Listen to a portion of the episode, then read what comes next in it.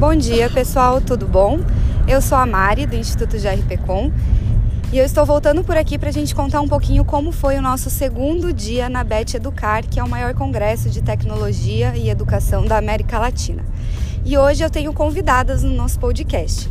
A Patrícia, que também é do Instituto GRPcom, e no primeiro dia estava um pouquinho sem voz, não conseguiu gravar com a gente. Hoje a voz não está tão boa assim, mas ela vai se esforçar. E a gente também tem uma convidada muito especial, que é a Thaís Vaine, que é da Prefeitura, da, da Diretoria de Tecnologia da Prefeitura, é Diretoria Gerência, né? É coordenadoria. Coordenadoria de Tecnologia da Prefeitura de Curitiba. É, e além de ser é, fellow do Google, do MIT, e está aqui no evento com a gente, vai contribuir também com o que ela assistiu. Né? Cada uma de nós assistiu um pouquinho das coisas, são muitas palestras, a gente viu muitos estandes também. Então a gente vai tentar resumir um pouquinho do que foi esse primeiro dia. Então, bom dia, meninas. Bom dia, gente. Bom dia. Então, acho que o, a discussão que permeou o nosso é, segundo dia de BET foi da questão do pensamento computacional, de como isso está inserido hoje na educação, né? de que hoje tudo é programação. A gente fica às vezes chocado de como a tecnologia né, tem se inserido na nossa vida, mas ela tem se inserido também muito na educação. E muitas pessoas né, que a gente ouviu nesse segundo dia falaram dessa importância da gente é, usar, é, da gente ter que ter esse pensamento computacional, né? Uh, o CIEB, que é o Centro de Inovação para a Educação Brasileira, falou bastante, falou do currículo que eles desenvolveram e falou bastante dessa importância, né, Patrícia? Exatamente. A Lúcia defendeu a questão de que nós podemos interagir com a tecnologia de três formas, né?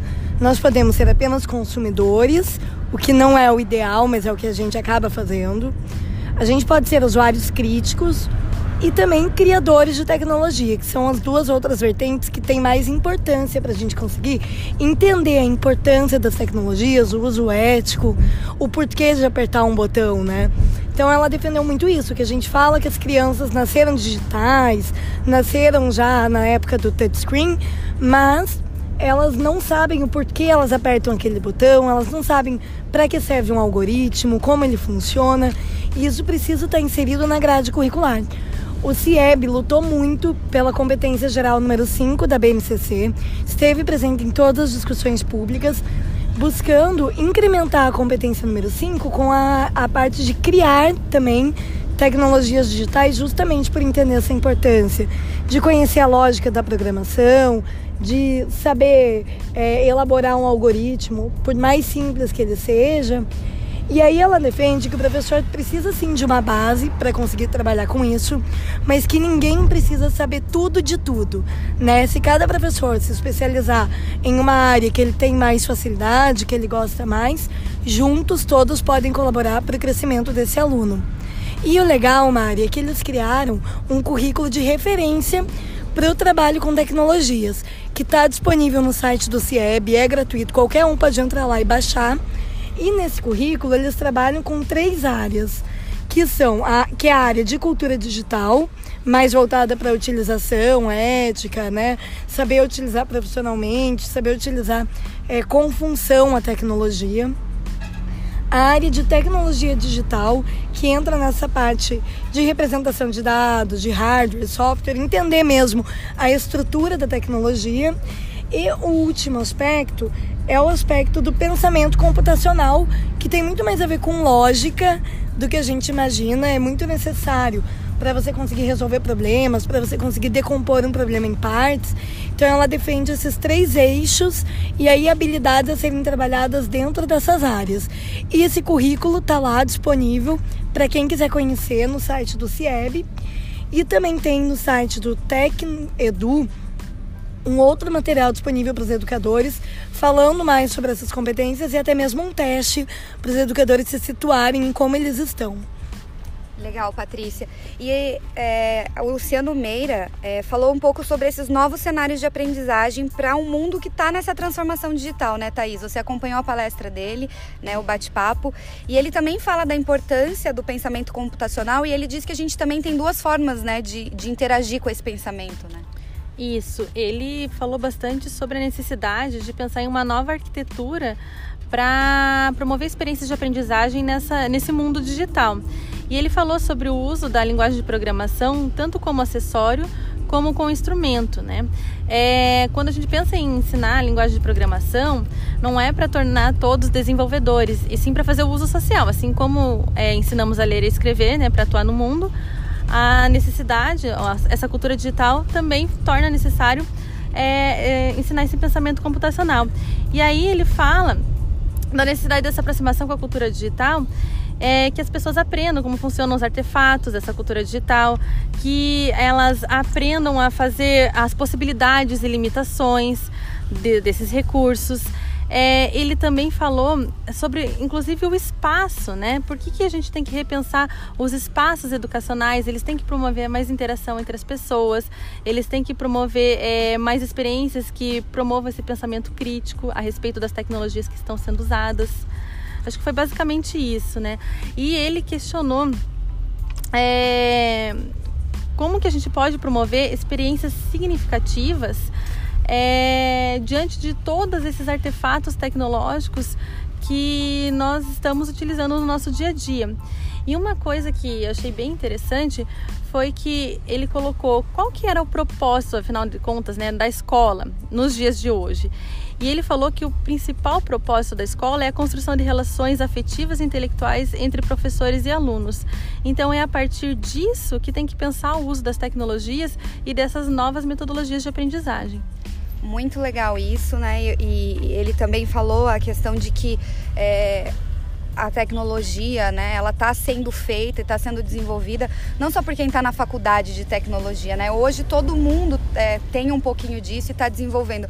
E a prova disso, e eu acho que foi uma pessoa que conseguiu fazer isso muito bem, não foi à toa que ela é, conseguiu o reconhecimento, né, que ela conquistou, que foi a professora Débora Garófalo, que também estava ontem na feira, a gente também conseguiu ouvir mais um pouquinho, né, que foi um, é, conseguiu, né, conquistou o prêmio de uma das dez professoras melhores do mundo, né, num prêmio que é considerado o Nobel da Educação. E ela é uma professora que era uma professora de tecnologia, que se meteu a aprender robótica, né, no começo não sabia de nada, desenvolveu um trabalho lindo com os alunos, né, para tirar, usou a robótica para tirar o lixo, né, que tinha em torno da comunidade e ela fala, falou muito disso, assim, né? É, que para ela, essa educação 4.0 nada mais é do que você aprender por meio da experimentação, de projetos, de vivências e de mão na massa. E a gente sabe que quando a gente fala de mão na massa e de vivência, a gente está é, tocando no que é importante para os alunos. Né? Porque aí a gente vai para outra palestra que a gente ouviu depois, que foi da Carolina Sanches, né? E, e, ela falava sobre isso. A gente é, vive hoje num mundo ainda de caixinhas, né? A escola é um mundo de caixinhas, de disciplinas, e a gente acha que tudo acontece separadamente. Mas a vida real não é nada separada, né? Ela é toda misturada. Então é sempre muito importante a gente entender qual que é o sentido de tudo aquilo, né? Por que, que a gente está fazendo aquilo? Porque por que, que o aluno está ali? Né? Ela ainda brinca que quando é, um aluno fala, ah, eu não sei para que, que eu estou aprendendo isso, morre um panda no mundo, né? Ela fez essa brincadeira. E é verdade, porque assim, se a gente está com um aluno que não sabe para que, que ele está aprendendo aquilo, a gente está falhando como educador, né, Thaís? Exatamente. É, eles enfatizam muito essa necessidade de você saber o propósito, qual é a intencionalidade do recurso, da metodologia que você está utilizando. E ela até usou uma expressão bem engraçada que foi a Disneylândia dos projetos, porque o que a gente tem hoje é vários é, tipos de metodologias e várias tecnologias. Então, internet das coisas, linguagem computacional, pensamento computacional, aprendizagem por pares, aprender, aprender fazendo, lifelong learning. Então, ela colocou uma série de expressões e falou: Meu Deus, isso é a Disneylandia do, dos, é, dos projetos, das metodologias. E como, diante de tudo isso, escolher, né? Por que, que eu tenho que escolher algumas dessas metodologias e para que, que eu vou usar? Então a intencionalidade ela é muito importante. E, com, e de onde que vem essa intencionalidade? Olhando para o contexto. Então qual que é o contexto? E por isso a, o projeto da Débora é super legal, porque ela olhou para o contexto, olhou as necessidades desse contexto, é o que, que tinha que ter, ser feito para ajudar a transformar aquela realidade daquelas crianças. E aí ela utilizou o pensamento computacional, a robótica, a robótica educacional para desenvolver com esses alunos, para tentar transformar a realidade deles. Então, o propósito ele é muito importante quando a gente pensa em em experiências de aprendizagem com a utilização de tecnologias. Muito legal. E a gente teve o prazer de ouvir a Débora em Curitiba, né, Patrícia?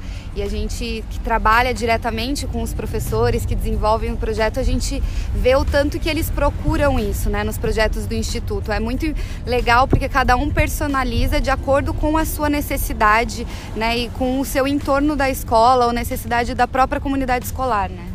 Exatamente, nós temos muitas Déboras, né, participando do projeto e isso é muito legal. É o que motiva a gente realmente a ir atrás de tudo isso e trazer para vocês. Mas a, na palestra da Lúcia também foi enfatizado muito a questão da importância do teórico nesse mundo mão na massa. Então a gente não pode esquecer que é preciso praticar, é preciso colocar né, a mão na massa mesmo, mas tem que tomar um cuidado para a educação não voltar a ser apenas utilitarista e enfatizar assim a, a importância de aprender o teórico, a importância da pesquisa, né? Ela até citou que o Brasil produziu a vacina da Zika num tempo recorde. Por quê? Porque existia uma pesquisadora que pesquisava um tipo de mosquito específico que causava uma doença em 0,01% da população mas quando aconteceu o surto de Zika, ela levantou e falou: Ei, eu acho que o que eu estou pesquisando dá certo. E foi assim que eles chegaram na vacina, é, né, que conseguiu reverter o quadro da Zika no país. Então a gente tem que tomar um pouco de cuidado e alcançar o equilíbrio. E foi exatamente esse termo que ela usou. Então a gente precisa sim colocar o aluno como protagonista, o aluno mão na massa, mas ela falou que o professor ele está lá para mediar esse processo, transformar informação em conhecimento e indicar os melhores caminhos, fazer essa curadoria, né? De mostrar para o aluno aonde que ele vai encontrar um bom conteúdo, porque se eu só jogar as crianças na rede, elas vão cair em muita coisa, porque é, que, que eles procuram? O primeiro resultado do Google, né? E muitas vezes eles não sabem que é um resultado patrocinado ou como que aquele resultado é o primeiro do Google. Então, mais uma vez, entra a importância de entender os algoritmos, de entender como funcionam as coisas na rede para não ser manipulado e, ao mesmo tempo, o papel do professor entender disso também para conseguir guiar os alunos para o melhor caminho. Então, esse foi outro aspecto bem importante, não esquecer da teoria praticar sim, mas com equilíbrio. Legal. E acho que em tudo que a gente é, fala, a gente tenta buscar o equilíbrio, né? A gente precisa encontrar o pensamento computacional, mas a gente tem que entender o que, que a gente está fazendo. Não adianta a gente é, fa sair falando todos esses termos, né? Agora a nossa aula vai ter sala de aula invertida, agora a minha aula né, vai usar uma metodologia de design thinking. Não adianta a gente só inserindo isso na nossa prática se a gente não sabe para que, que a gente está fazendo, se a gente não tem esse equilíbrio.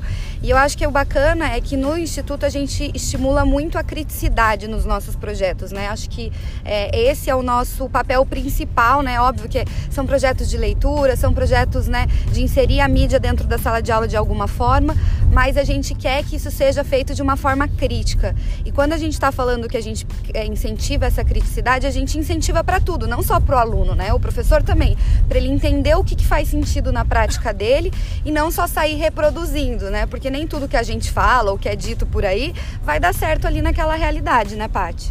Exatamente. É o professor exercer, né, aquele o para mídia que a gente fala tanto, parar, pensar, refletir se aquilo lhe cabe, se aquilo é interessante para a turma dele. E a gente tem que aprender a combinar o que é bom das duas realidades, né? Não é porque agora a gente tem um monte de metodologia ativa que o professor vai conseguir trabalhar com metodologia ativa todo dia. Pode ser que ele precise sim retomar o conteúdo numa aula expositiva, pode ser que isso não é errado, ele não vai ser crucificado por ninguém se fizer isso. Ao contrário, é a prova de que ele entendeu né, a necessidade de estar avaliando constantemente, de estar buscando entender o que, que os alunos estão absorvendo e ter esse acompanhamento, ter esse controle é outro aspecto muito importante. E hoje a gente tem uma série de aplicativos, jogos, quiz que permitem isso, para que através desses dados você consiga entender as necessidades da sua turma, agrupar os alunos por nível de entendimento e aí também acabar personalizando o ensino, que é outra grande tendência né? Mas que faz muito sentido. É, eu acho que isso é um desafio gigantesco, né? Principalmente quando você está na, na rede pública, né, municipal, que você tem realidades muito diferentes. Essa personalização e você entender isso é um, é um grande desafio, né, Thaís? É um desafio, mas é, já vem sendo bastante aplicado, né? É, as salas sempre são heterogêneas, sempre tem estudantes que eles são mais é, avançados, estudantes que têm mais dificuldade. E como é que a gente faz para conseguir transpor essa barreira? É pareando justamente os que conseguem, têm mais facilidade em determinados conteúdos com os que têm dificuldade, para que eles ajudem os colegas né, e a turma consiga caminhar de acordo com o ritmo do, de todos. Então, essa parte de parear os que têm dificuldade com os mais avançados, isso já tem sido incentivado e aplicado né, na sala de aula. Muito legal. Então tá bom, acho que por hoje é só. A gente ainda tem mais dois dias de eventos e a gente vai voltar por aqui para contar para vocês né, o que a gente tem visto. Ontem a gente também viu a palestra do professor José Moran, é, mas como a gente já tinha falado um pouquinho da fala dele no dia anterior e a gente gravou essa palestra quase na íntegra, é, a internet não ajudou em toda ela, mas deu para para ouvir quase tudo. Ela tá no nosso, ela tá no Facebook do Ler e Pensar, então vocês podem acompanhar por lá. Além disso, a gente fez um vídeo exclusivo com o professor, né, que gravou direto pra gente para falar sobre como a gente implementar isso na sala de aula, de que forma que tem que fazer isso de uma maneira integrada. Então, estão nas nossas redes sociais. Se você ainda não segue a gente por lá, é, fica o convite para seguir, para poder é, conhecer um pouquinho, ouvir um pouquinho do que o professor falou também. Eu agradeço a participação da Paty e da Thaís e a gente volta amanhã com mais novidades da Beth. Obrigada, Thaís. Obrigada, tchau, tchau, gente. Obrigada, Paty. Valeu, até a próxima, pessoal. Então é isso. Um bom dia para vocês. Tchau, tchau.